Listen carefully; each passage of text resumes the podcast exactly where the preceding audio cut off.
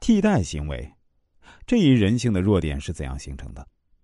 有个西方哲人曾说啊：“我们耐得住习以为常的恶习，我们非难新发现的恶习，确实是这一点。几乎社会中每一个普通人都会有极普通的替代行为。”为自己的小失落、小失败、小挫折寻找一些使自我内心平衡的借口和行为，这就是生活中经常见到也最为普遍的替代行为。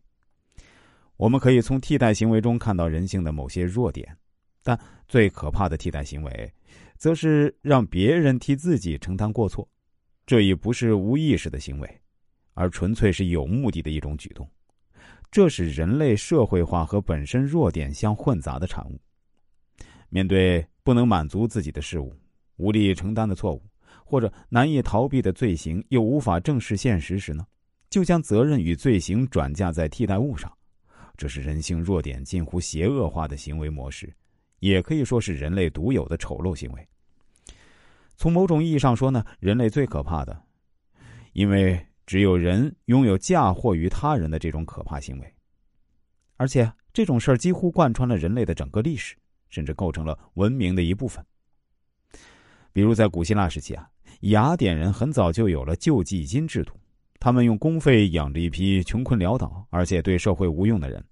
然而，每当一有灾难时啊，比如瘟疫啊、干旱或者饥荒发生呢，他们就用这群替罪羔羊当做祭神用的祭品。成为了牺牲品。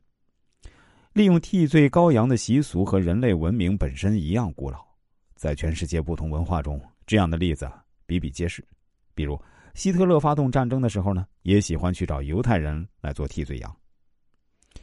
这些牺牲仪式背后的理念，就是用物体、动物或是人替代罪行和罪恶，然后将他们驱逐或者消灭。